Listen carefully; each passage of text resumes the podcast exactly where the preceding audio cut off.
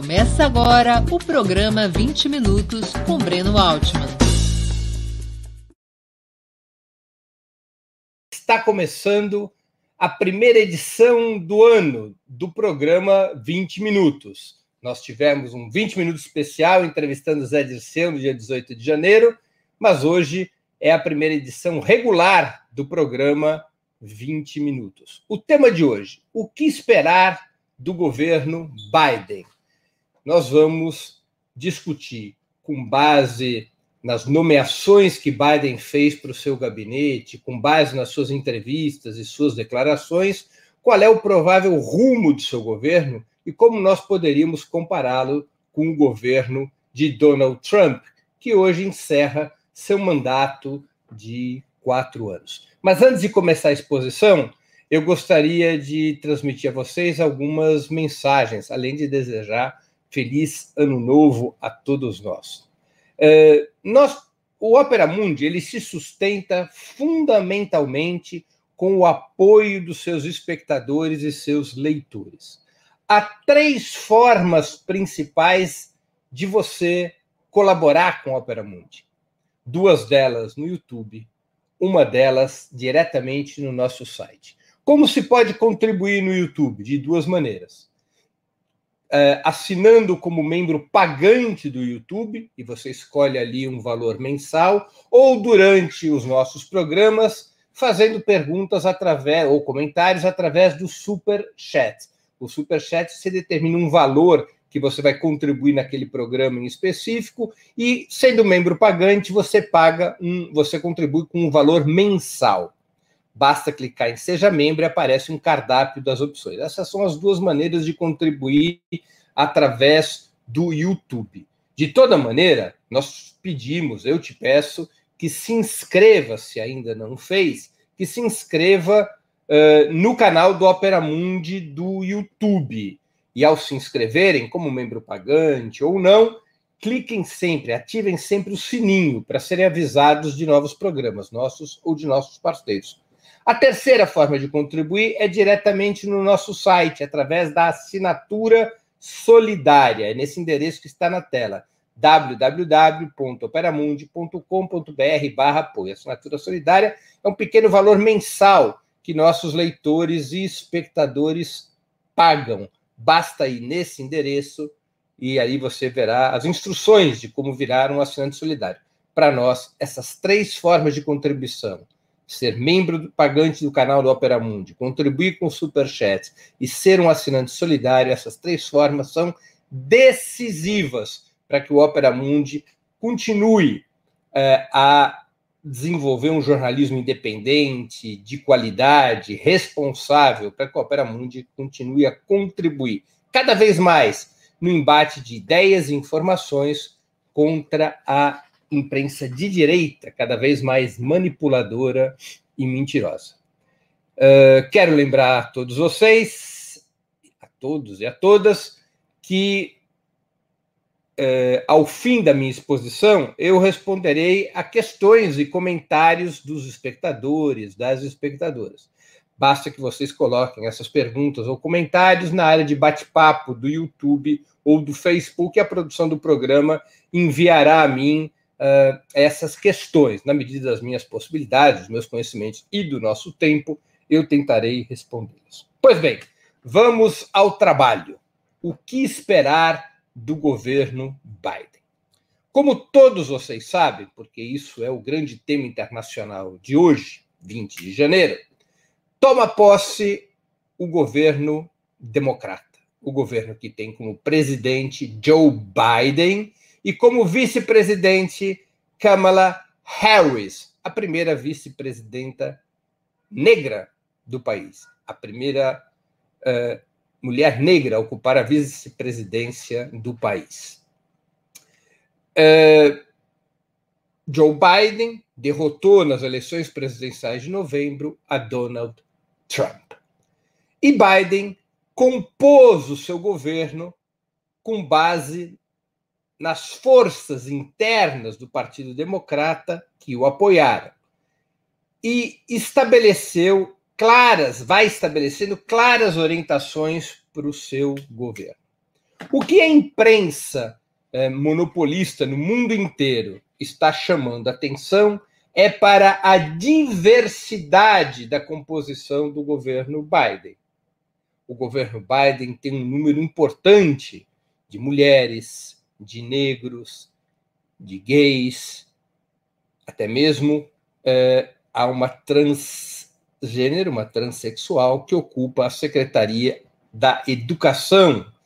Rachel, Rachel Levine, ela é uma transexual que ocupa a Secretaria da Educação. Há, portanto, uma grande repercussão em torno desses elementos, para demonstrar o quão diferente Joe Biden será em relação a Donald Trump. Muitas pessoas, inclusive pessoas progressistas no mundo todo, aplaudem essas indicações e consideram um importantíssimo diferencial do governo Joe Biden. Se vocês prestarem atenção no noticiário, é realmente essa diversidade que está se destacando nas informações que vão circulando sobre o governo que hoje toma posse. Há uma discussão importante a se fazer. Se essa diversidade tem ou não relevância e se essa diversidade expressa alguma mudança fundamental em relação ao governo Donald Trump ou não. Eu vou aqui colocar a minha opinião e vou tentar sustentar minha opinião com base em alguns fatos, com base em alguns elementos que me parecem bastante sólidos na situação dos Estados Unidos na sua história. O governo Joe Biden assume, num momento de grave crise do imperialismo estadunidense. Os Estados Unidos são a nação hegemônica do mundo capitalista mas estão enfrentando uma dupla crise. Uma crise externa, de perda de legitimidade dos Estados Unidos como comandante do bloco imperialista e de riscos a curto e médio prazo de ultrapassagem econômica por parte da China. Então, esse é o risco externo, com consequências geopolíticas, porque na medida que os Estados Unidos se enfraqueçam internacionalmente, seu domínio sobre o planeta, especialmente sobre as áreas periféricas, seu domínio tende a cair. Há, portanto, essa situação no fronte externo, essa crise externa, e há também uma crise interna, uma dura crise do capitalismo norte-americano. Uma crise que divide a sociedade americana, que nas últimas décadas tem empurrado os Estados Unidos para o aprofundamento da desigualdade de renda e riqueza, que tem levado os Estados Unidos para a intensificação dos conflitos raciais, que tem empurrado milhões e milhões de estadunidenses para a pobreza e para a miséria. É uma situação grave de precarização de emprego e de direitos, e isso leva, portanto, também a uma importante crise no fronte interno. Essa crise não é identificada, tanto a interna quanto a externa, apenas por analistas ou militantes de esquerda até mesmo o ex-presidente Barack Obama, em sua recente autobiografia, foi muito claro em estabelecer essas dificuldades tremendas que os Estados Unidos enfrentam.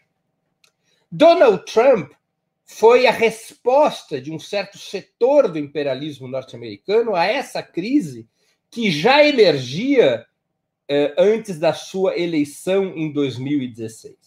Donald Trump representava um determinado setor da burguesia americana e conseguiu compor um determinado arco de alianças dentro do país. A quem Donald Trump representava? Aos setores mais frágeis do imperialismo, exatamente aqueles setores que dependem do mercado interno estadunidense, aqueles setores que não fazem, que não têm condições de fazer da internacionalização uma forma de acumulação de riquezas dinâmica. Donald Trump representava a indústria da construção civil, a velha indústria metalúrgica e siderúrgica, a indústria do petróleo, aqueles setores, portanto, da burguesia americana, dos capitalistas americanos, que dependem fundamentalmente do, da dinâmica interna da economia dos Estados Unidos. Esses setores, ou parte desses setores, foram fortemente prejudicados pela globalização. O que, que é a globalização?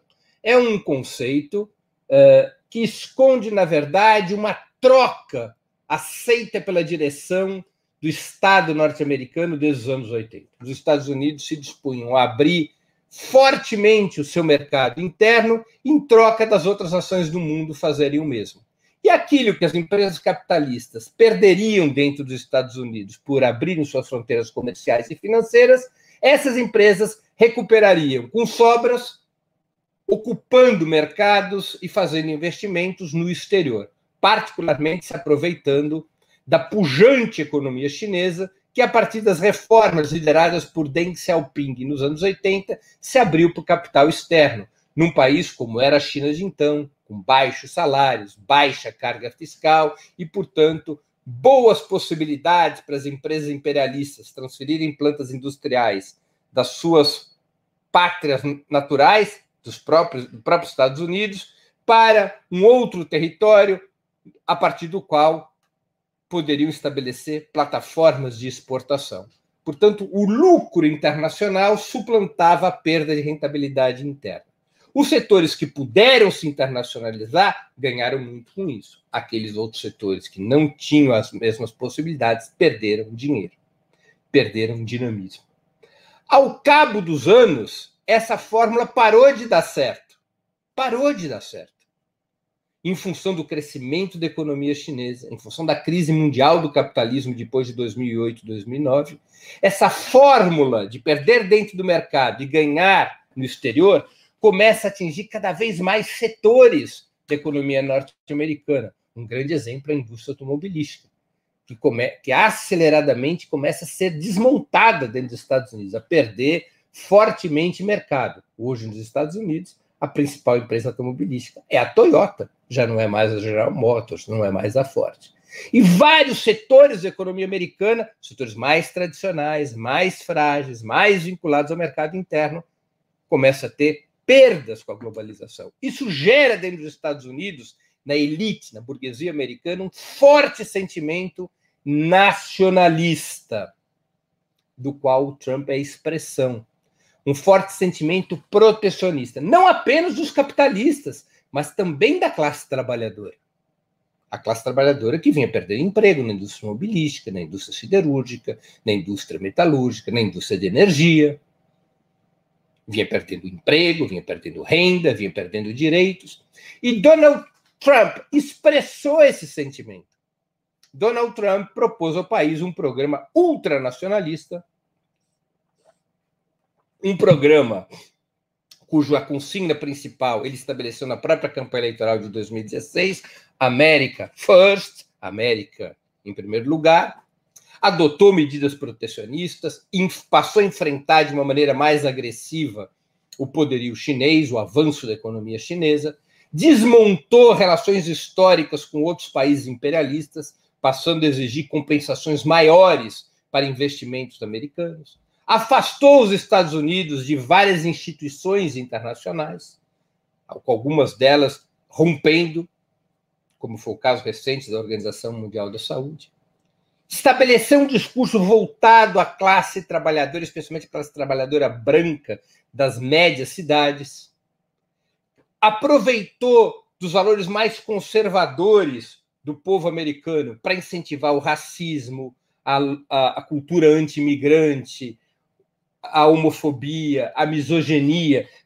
para com esse discurso cheio de valores preconceituosos estabelecer uma conexão com os Estados Unidos profundo e um vínculo entre este nacionalismo e esses valores atrasados, de tal maneira que ele pudesse representar uma reviravolta na dinâmica do país. Curiosamente, Donald Trump ele reduz internacionalmente, em certa medida, a intensidade da ação imperialista no mundo. Donald Trump, ao contrário de Barack Obama e de outros presidentes democratas, não começou nenhuma guerra. Isso não quer dizer que os Estados Unidos deixaram de ser imperialistas. Não, Donald Trump patrocina o cerco contra a Venezuela, mantém o bloqueio contra Cuba, radicalizou seu, sua confrontação contra a China, é, teve participação importante no golpe da Bolívia contra o governo Evo Morales, em várias outras ações que correspondem à lógica do imperialismo. Mas Donald Trump correu para uma política de conteúdo mais isolacionista, uma política ultra-reacionária dentro do seu país e uma política de menor inserção, é, de menor influência dos Estados Unidos nos grandes temas internacionais, como é próprio, aliás, da tradição republicana. O Partido Democrata, que vence as eleições com Joe Biden, tem uma outra característica. O Partido Democrata representa fundamentalmente os setores mais avançados do capitalismo americano. E os setores, aqueles setores exatamente que têm melhores condições de internacionalização.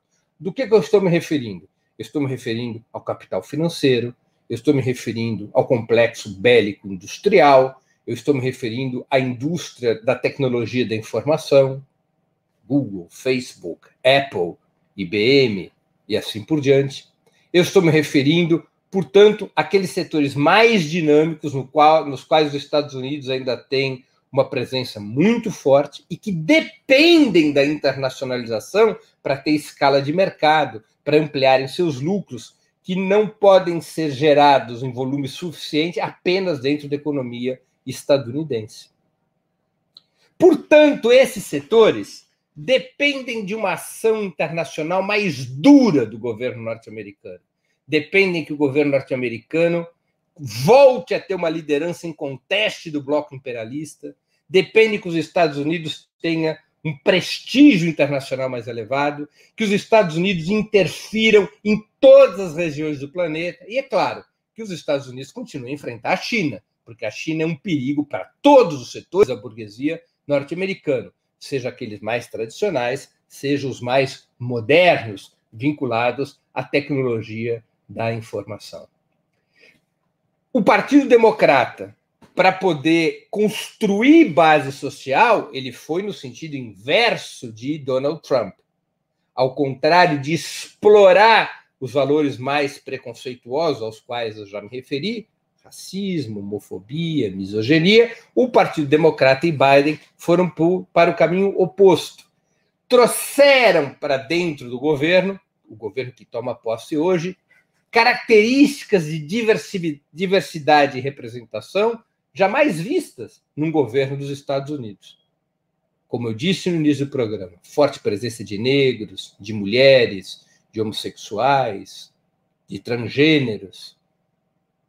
Os, o governo Biden opera com esses valores, que são os valores próprios das camadas médias e populares dos grandes centros urbanos, que é onde os, os democratas têm maior votação que é um dos democratas conseguindo estabelecer base para ganhar as eleições contra Trump em janeiro do em novembro do ano passado. Esses valores dialogam com o movimento antirracista, dialogam com o movimento feminista, dialogam com setores progressistas que passaram a dar às questões de representação, ou como alguns preferem chamar, as questões de identidade, o peso fundamental na vida política. Isso não é uma novidade. Joe Biden repete o que Clinton nos anos 90 e Barack Obama no início do século, no século 21 já haviam feito. Operar a diversidade, a representação como uma narrativa que permita aos Estados Unidos, tanto dentro como fora das suas fronteiras, eh, se apresentar se reapresentar como campeão mundial da democracia e da liberdade. O discurso atrás do qual o imperialismo avança desde o pós-guerra em 45.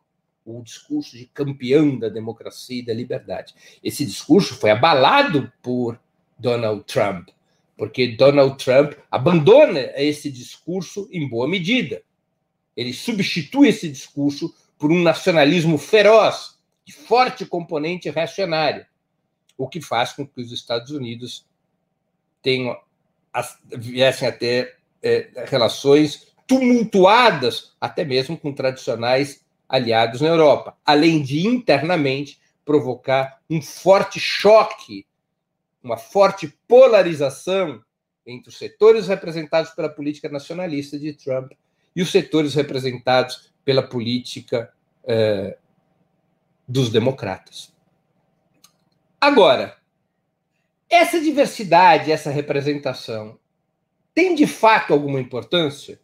E eu vou dizer o seguinte: se nós fôssemos analisar é, isoladamente, é um fato positivo.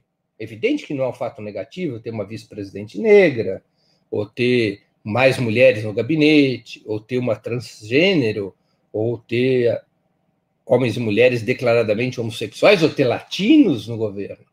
Essa diversidade, em termos isolados, é um fato positivo. Agora, no conjunto da obra, é fácil nós percebermos que não passa de um verniz, de um truque, de uma prestidigitação para que os democratas possam ampliar sua base social e neutralizar a esquerda do seu próprio partido, que vem crescendo desde 2016, quando Bernie Sanders se apresentou pela primeira vez. Bernie Sanders voltou a se apresentar nas primárias democratas em 2020, tem uma forte presença nos grandes centros, na juventude, no movimento feminista, no movimento antirracista. E Biden, que representa o setor mais conservador dos democratas, que é o setor hegemônico, precisa dialogar com essas franjas progressistas da sociedade, sob o risco de seu governo se isolar. E a maneira pela qual Biden escolheu fazer isso é a representação e a diversidade, que muda tudo para não mudar quase nada. Vamos ver a composição do governo americano. O que vai chamar a atenção de vocês, tenho certeza, é como a esquerda democrata foi excluída do gabinete, ao contrário das ilusões que alguns tinham de que uh, Bernie Sanders e seus aliados teriam algum espaço no governo Biden, até mesmo com a integração de alguns dos seus líderes a esse gabinete. Nada disso aconteceu. O governo Biden um governo puro sangue do conservadorismo do Partido Democrata. A esquerda democrata ficaram alguns cargos no parlamento e a esquerda democrata passou a ser uma linha auxiliar de Joe Biden. E esse é o seu grande problema perda de independência e de autonomia. A ver o que acontece nos anos vindouros. Vamos analisar o governo Biden. O cargo mais importante do governo Biden é o de secretário de Estado. Biden nomeou para secretário de Estado Anthony Blinken. Anthony Blinken, ele tem uma história de profunda conexão com o Estado de Israel ele representa como lobista os interesses do Estado sionista. Mais do que isso, eu peço para deixar a foto enquanto eu estiver falando. Obrigado, produção. É, para as pessoas poderem visualizar que são personagens que vão ter muito peso na vida mundial nos próximos anos. É importante conhecer seus rostos. Anthony Blinken é, representa os interesses do Estado sionista e na sua uh, sabatina no Senado americano, o Senado tem que aprovar certos cargos do governo americano, entre eles o de secretário de Estado. Na sua sabatina uh, uh, no Senado americano, Blinken deixou muito claro que continuará a polarização com a China, que não alterará o bloqueio contra Cuba, que não alterará as, suas, as políticas de sanções contra a Venezuela, que os Estados Unidos buscarão recompor o seu papel de líder é, é, internacional, é, de líder dos Estados imperialistas, deixou muito claro que buscará recompor o acordo com o Irã, o acordo de desnuclearização do Irã, rompido por Trump, mas que o fará somente se o Irã aceitar as condições impostas pelos Estados Unidos. Blinken, por outro lado, já acenou, e essas medidas já estão sendo adotadas ainda hoje, é, acenou com resoluções que recompõem a participação dos Estados Unidos nas instituições mundiais, particularmente em relação ao clima. O governo Biden voltará ao Acordo de Paris, firmado em 2015 e abandonado por Trump, exatamente porque esse acordo climático impunha perdas ou custos para as empresas norte-americanas mais tradicionais. Trump rompeu com esse acordo, Biden está retornando. Biden também está retornando uh, uh,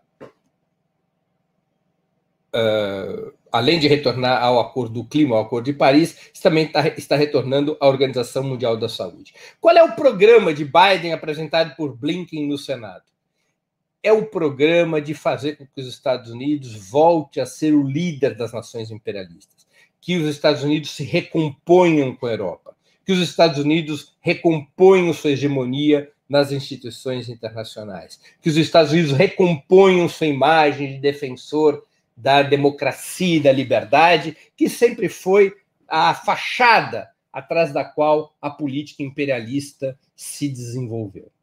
Blinken, que já havia servido no governo Obama, volta ao governo Biden expressando isso, a o retorno dos Estados Unidos com alta intensidade à liderança imperialista, à liderança dos grandes estados capitalistas, a busca de que os Estados Unidos retomem sua influência eh, no planeta, acirrando a disputa com a China.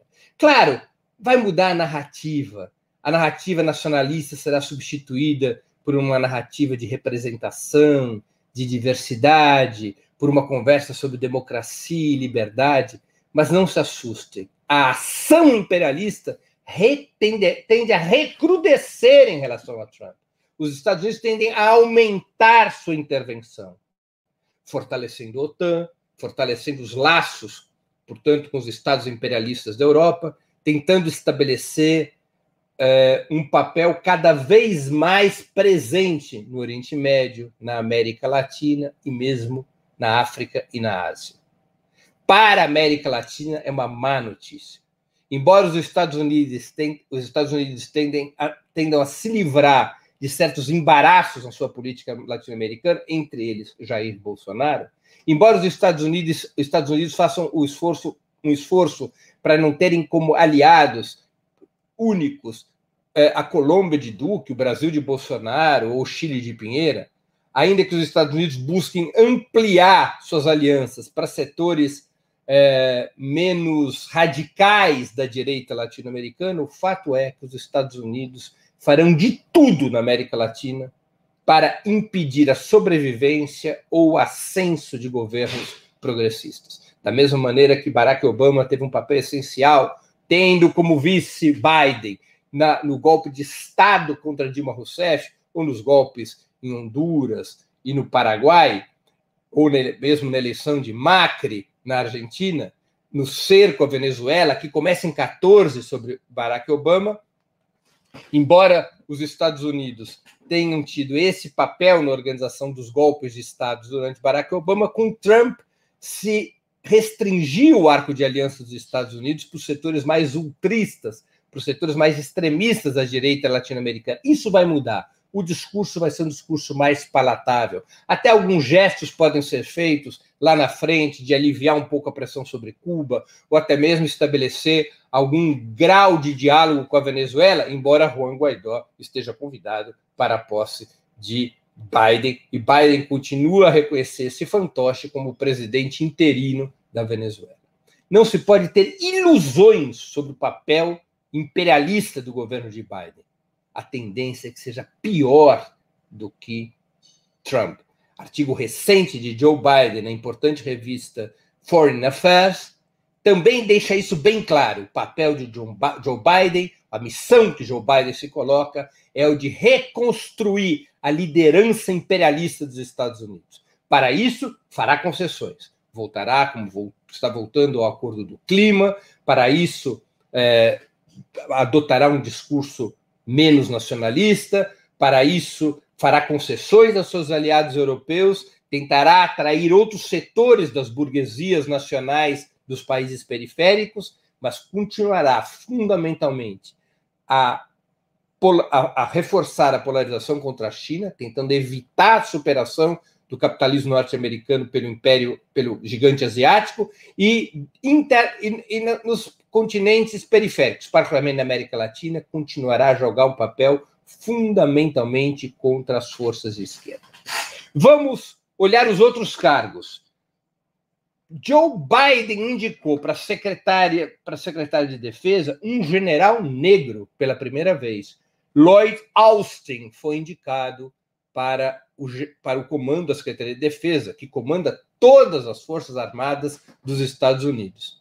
Lloyd Austin é negro, mas Lloyd Austin é alguém que poderia estar no Tribunal Penal Internacional respondendo por crimes de guerra porque foi sob o seu comando no Iraque, na invasão norte-americana no Iraque, que bárbaros crimes foram cometidos crimes de tortura, crimes de desrespeito aos direitos humanos.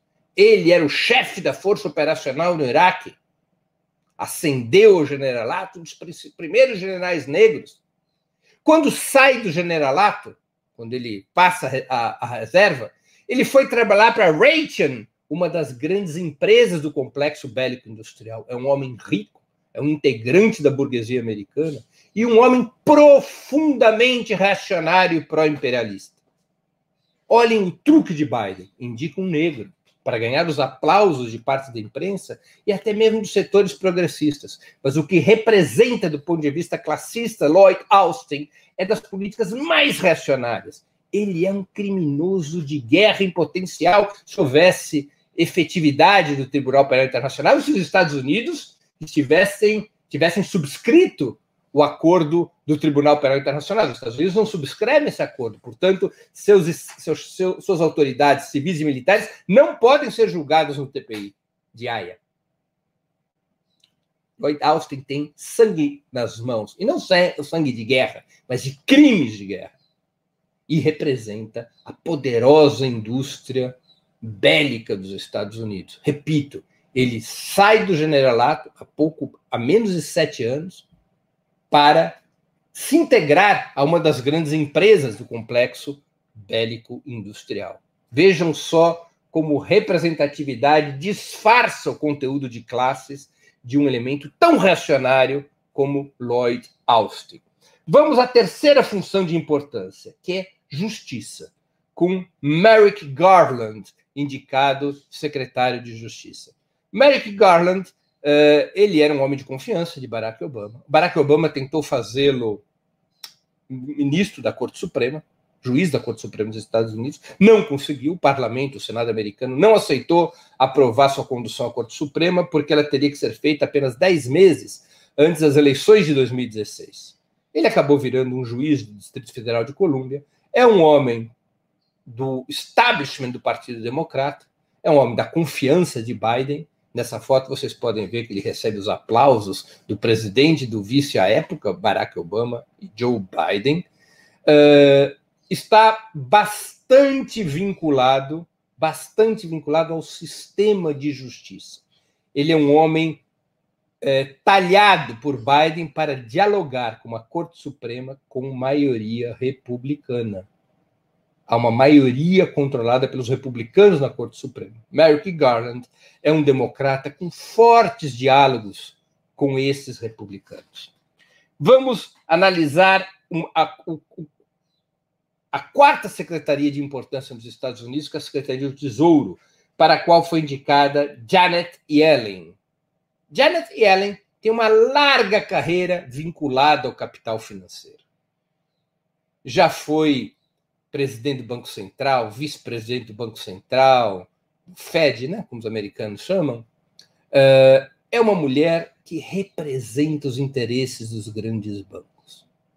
Claro, ela não é uma ortodoxa monetarista dessas de assustar uh, as pessoas. Ela é uma mulher jeitosa, tanto assim que recebeu aplausos de Elizabeth Warren, a senadora, uma senadora do Partido Democrata, próxima aos setores mais progressistas do partido. Mas Janet Yellen, embora tenha bom diálogo com os setores progressistas do Partido Democrata, ela é fundamentalmente uma mulher vinculada ao capital financeiro. Ela opera na lógica do neoliberalismo, embora aberta a pacotes de benefícios que possam ressuscitar o mercado interno, o dinamismo do mercado interno americano, especialmente nessas épocas de pandemia. Não caiamos nessa falta, na falsa disjuntiva, nessa falsa contradição entre neoliberalismo e gastos públicos. A ideia de que não cabem aumento dos gastos públicos no neoliberalismo é uma falsa ideia.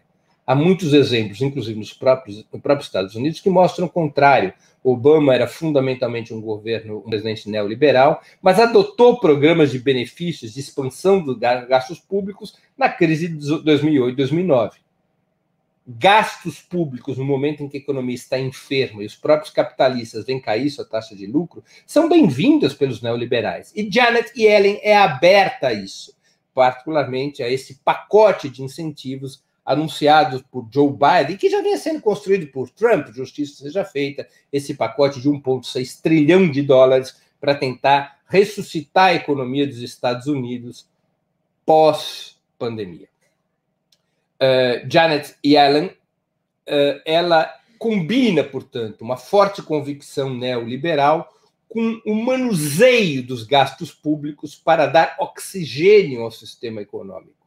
Ela não vai alterar o poder dos monopólios, ela não vai intervir para uma nova regulamentação da economia americana, ela não vai é, interferir nos privilégios e benefícios dos grandes capitalistas, ela pode até mesmo ser favorável a uma política tributária uh, que imponha algum custo aos grandes milionários e às grandes empresas para reequilibrar o orçamento interno, utilizará programas de expansão de gastos públicos, mas fundamentalmente, embora seja mulher, representará os interesses do capital financeiro como faria qualquer outro homem. A representatividade está posta, a política é a mesma. Para a segurança, vamos pegar agora outros dois cargos para finalizar a exposição. Nos Estados Unidos, os quatro principais cargos de governo são esses aos quais eu já me referi: Estado, Justiça, Defesa e Tesouro. Na área de inteligência, tem dois cargos importantes. Segurança interna. Biden indicou um latino, nascido em Cuba, um anticubano de família anticubana, que é Alejandro Mayorkas. Alejandro Mayorkas vai ser o secretário de Segurança Interna, Homeland Security, que é a chefia de todos os sistemas de segurança dentro dos Estados Unidos, uma pasta estabelecida depois eh, dos ataques às Torres Gêmeas em 2001. Eh, Alejandro Mayorkas, como eu já disse, até por sua própria origem, ele significa uma forte concessão aos cubano-americanos da Flórida, estado que foi decisivo nas últimas eleições presidenciais, inclusive aqui conduziu Biden ao governo.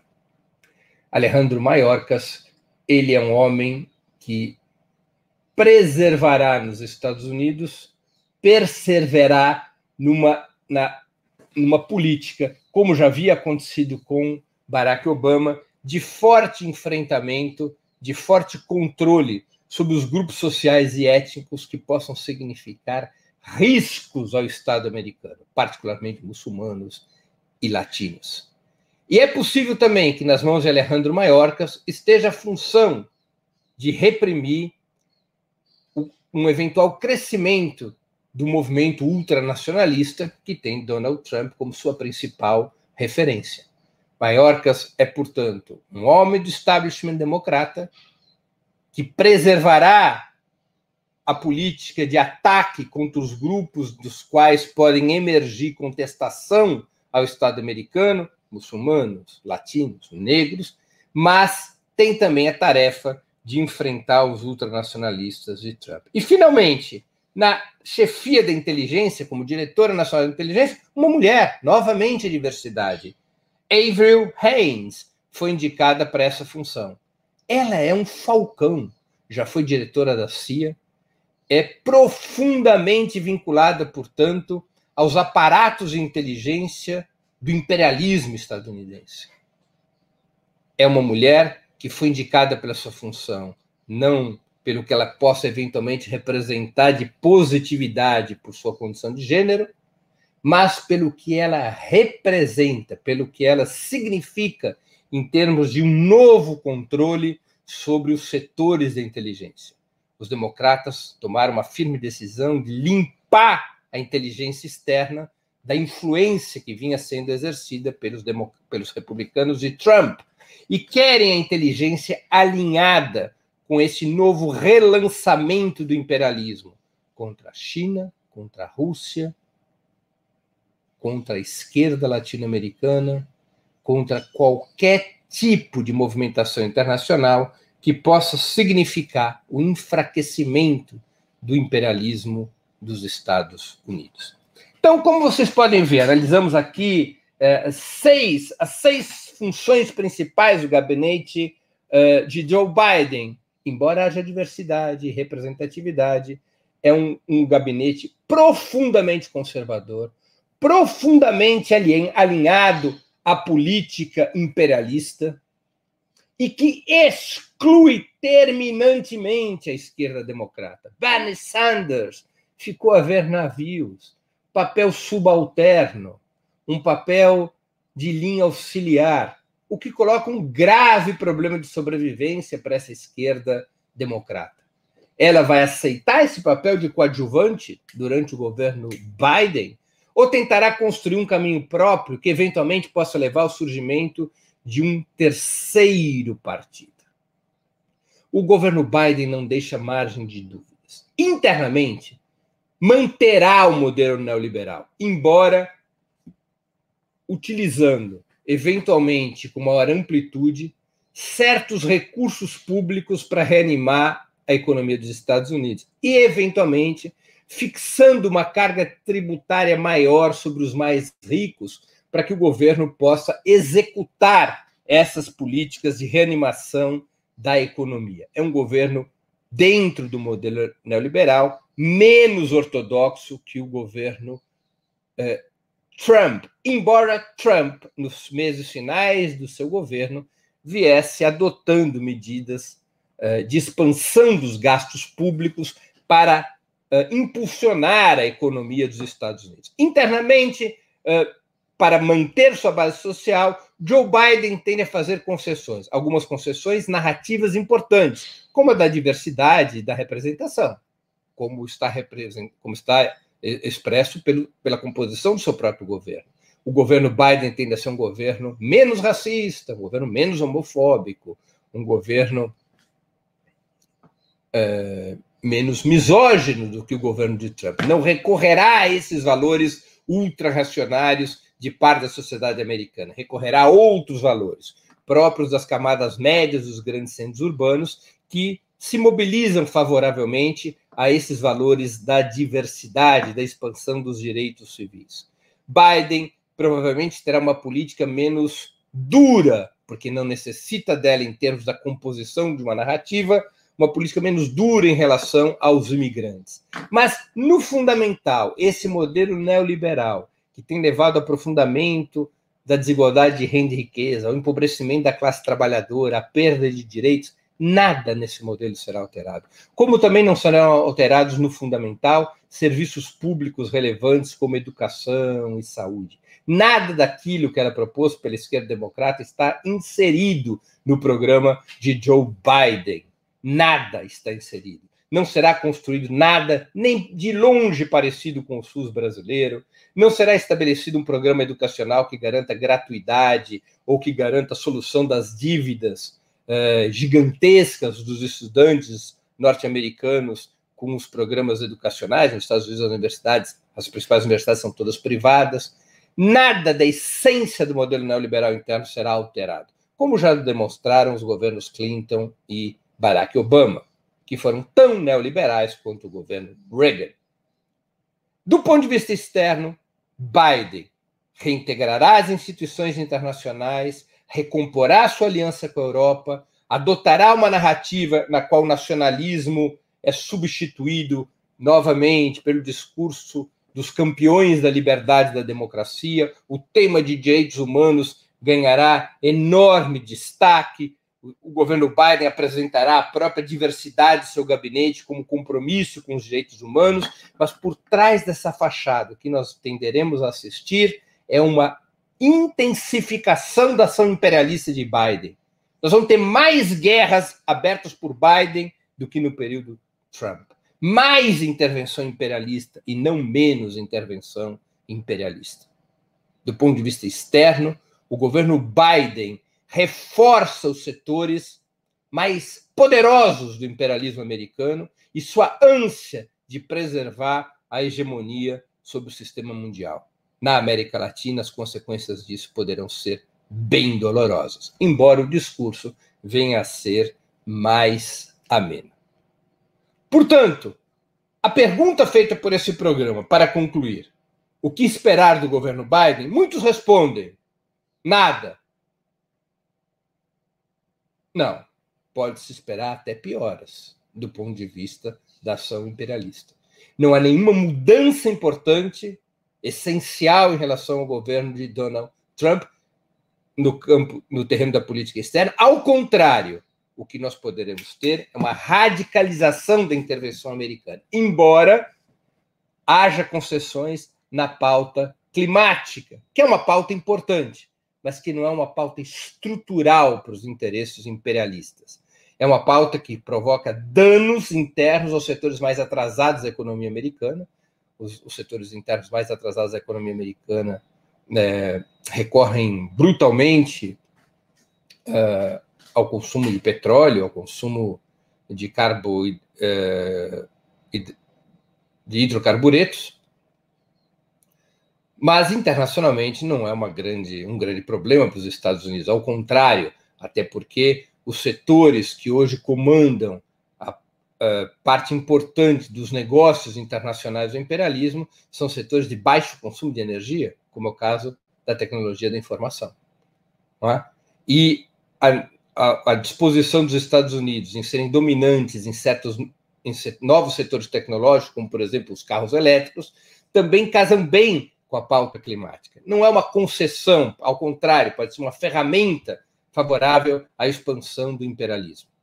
Os Estados Unidos, em termos de política internacional, tentarão re recuperar a sua liderança do bloco imperialista mundial na disputa contra a China, a Rússia e as forças de esquerda no planeta. Internamente, na essência da economia, tudo fica mais ou menos como está, embora com maior expansão dos gastos públicos, embora com eventual maior tributação sobre os ricos, com concessões em termos de construção de serviços públicos, mas concessões periféricas, particularmente no sistema de saúde, com maior respeito aos direitos dos imigrantes e, claro, com maior respeito aos direitos civis de mulheres, negros, homossexuais, transgêneros. Mas a essência que leva ao aumento do grau de exploração da classe trabalhadora americana, a precarização de direitos, a queda dos salários, essa essência do modelo neoliberal se mantém a serviço dos interesses e da hegemonia do capital financeiro,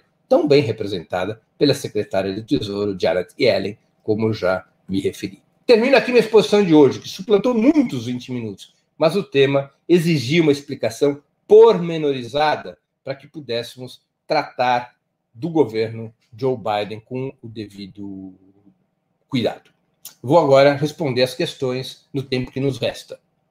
Uh, Alcides, Timo, o que o mundo ganha com a entrada de Biden? Uh, olha, Alcides, eu acho que já busquei responder. O mundo ganha muito pouco. O mundo ganha maior respeito à diversidade, maior respeito aos direitos civis, maior respeito à pauta climática, mas o mundo verá o aguçamento da ação imperialista. Os Estados Unidos tentarão recuperar com um novo discurso, o discurso da democracia, da liberdade dos direitos humanos, sua hegemonia sobre o sistema imperialista, recrudescendo sua ação, especialmente na periferia do sistema, África, Ásia e América Latina. Felipe Paris e Dias de Moraes. Bom dia, Breno. Bom 21 para você também, Felipe. Lembrando que Kamala do Silicon Valley, como será a regulamentação das big techs nesse próximo governo? Muito bem lembrado, Kamala Harris. Eu não a citei na minha exposição, deveria tê-lo feito, porque ela é a expressão principal da diversidade e a expressão principal de que tudo tinha que mudar para mais ou menos continuar como está. Quem é Kamala Harris? Tal como Lloyd Austin, uma representante da burguesia negra. Tal como Lloyd Austin, ela tem vínculos com setores destacados da burguesia americana, do capital financeiro. Ela, como senadora, foi uma importante lobista do capital financeiro.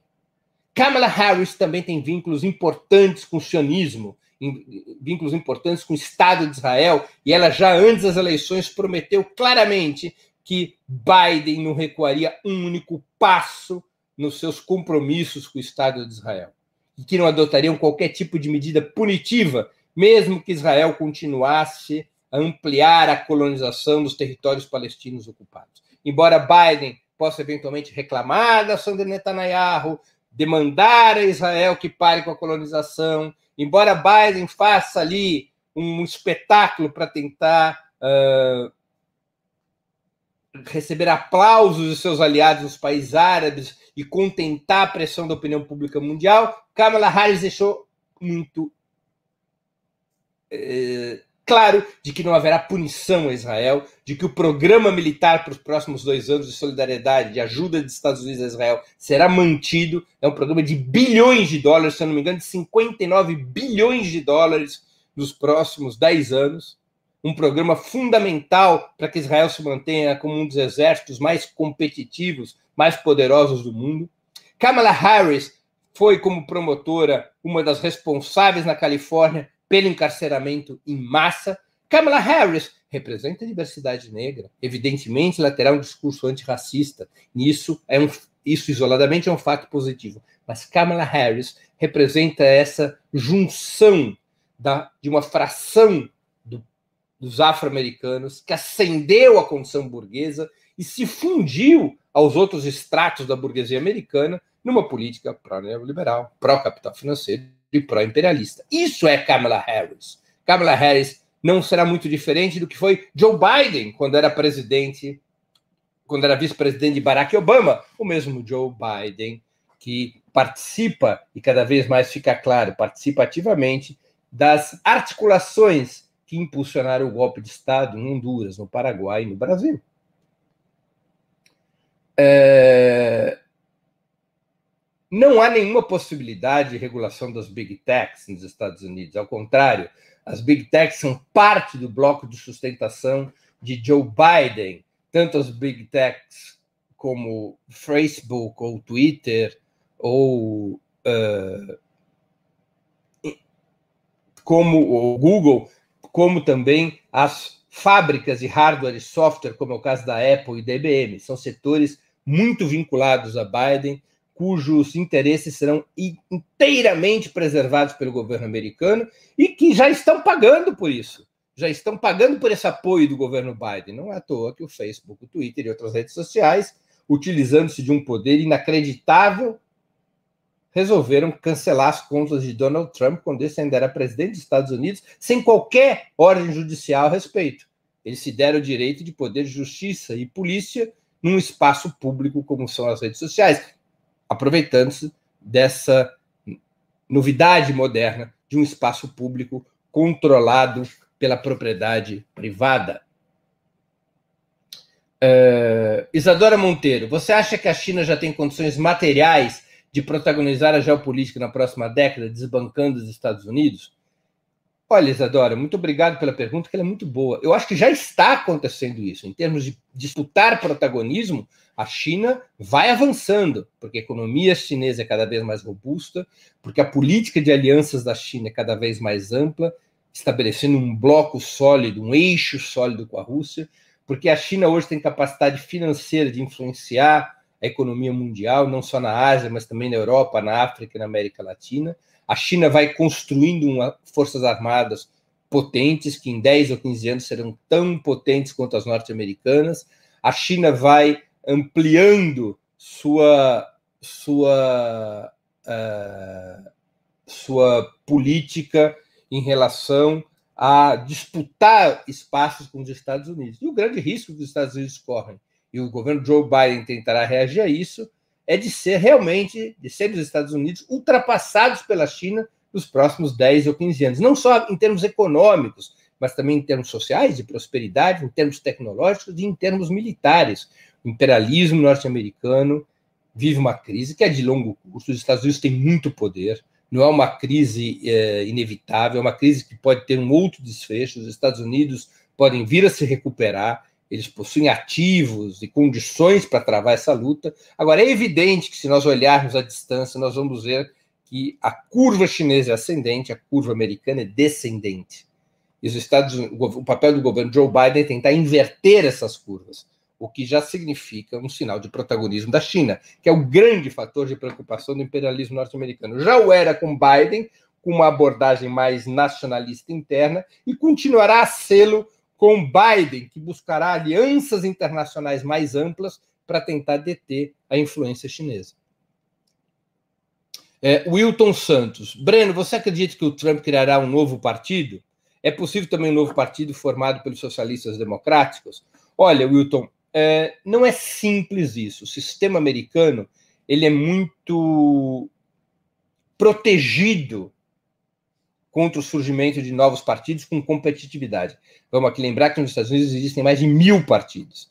Mas efetivamente tem condições de disputar o poder dois partidos, republicanos e democratas. O sistema foi construído para isso, com o voto distrital, com o sistema de colégio eleitoral. Desde a origem, desde a Constituição em 1804, os Estados Unidos foram desenhados para impedir que dissidências, que forças que não pertencessem às elites, às classes dominantes, viessem a construir partidos em condições eh, de chegar ao governo federal ou mesmo de chegar aos principais governos estaduais nos Estados Unidos.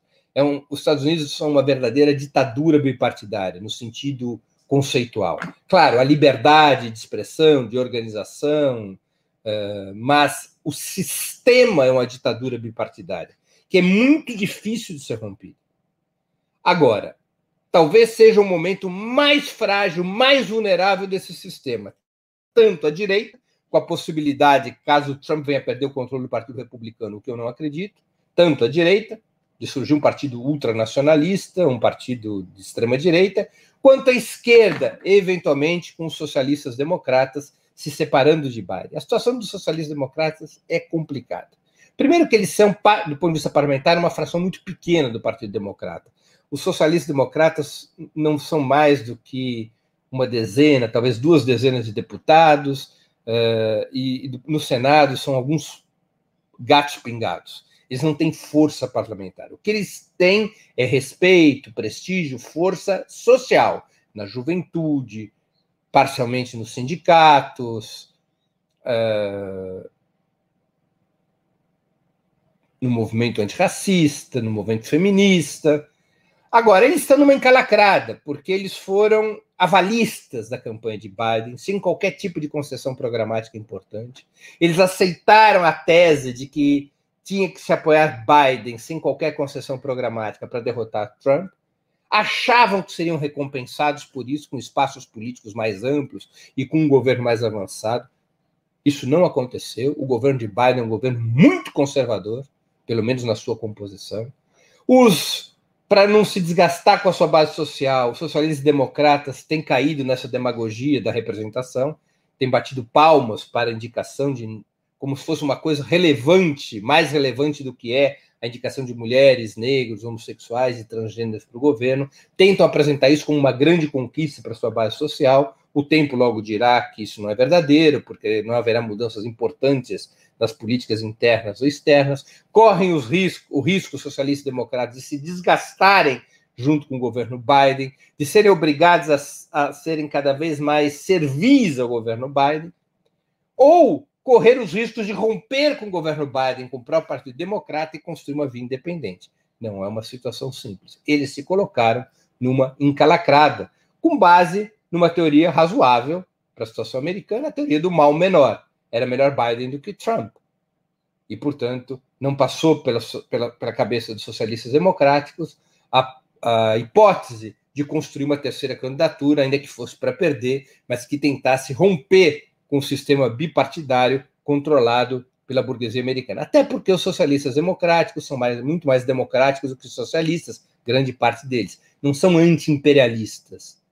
Né? Basta ver é, declaração de integrantes importantes dessa fração do Partido Democrata contra o governo Maduro, mesmo contra Cuba. Eles são muito gelatinosos, muito gelatinosos. Ainda não amadureceu uma esquerda é, competitiva nos Estados Unidos, embora isso possa vir a acontecer no curso das lutas sociais, dos movimentos populares que podem irromper na medida em que o governo Biden não seja capaz de atender às reivindicações ou às expectativas das forças sociais ou de parte das forças sociais que o elegeram, que o elegeu. Uh, o velho lobo. Para de, uh, o cargo de Bernie Sanders no Congresso representa algum ganho real para a esquerda estadunidense? Muito pouco. É um cargo importante, claro. Ele é o presidente da, do Comitê do Orçamento. O Comitê do Orçamento tem um papel relevante uh, na aprovação do orçamento dos Estados Unidos. Agora, é um cargo parlamentar. Não é um cargo executivo, não é um cargo de poder executivo. Não é? E, e, é um cargo condicionado à pouca força de Bernie Sanders. Bernie Sanders não tem o comando da bancada democrata. Se o governo de Biden tomar certas decisões em termos orçamentários que desgostam a Bernie Sanders, Bernie Sanders não tem influência na bancada para derrotar a opinião do governo. É mais um prêmio de consolação, não é? Para não dizer que os socialistas democráticos, que a ala esquerda do Partido Democrata ficou de mãos vazias é uma pequena compensação, representa algum poder, mas é um poder condicionado, é um poder é, com muitos contingenciamentos dentro do próprio Senado. Pessoal, vou encerrando assim o programa 20 Minutos de hoje. É, eu queria agradecer a audiência, a todos que gostaram do programa, que apreciaram as informações, as ideias que a gente pode debater aqui. Por favor, ajudem na sua difusão, compartilhem nas suas redes sociais. O jornalismo de Ópera Mundi é mantido com o seu apoio. Faça uma assinatura solidária em www.operamundi.com.br. Com um pequeno valor mensal, você nos ajuda no desenvolvimento de um jornalismo independente e de qualidade. Obrigado pela audiência e até a próxima.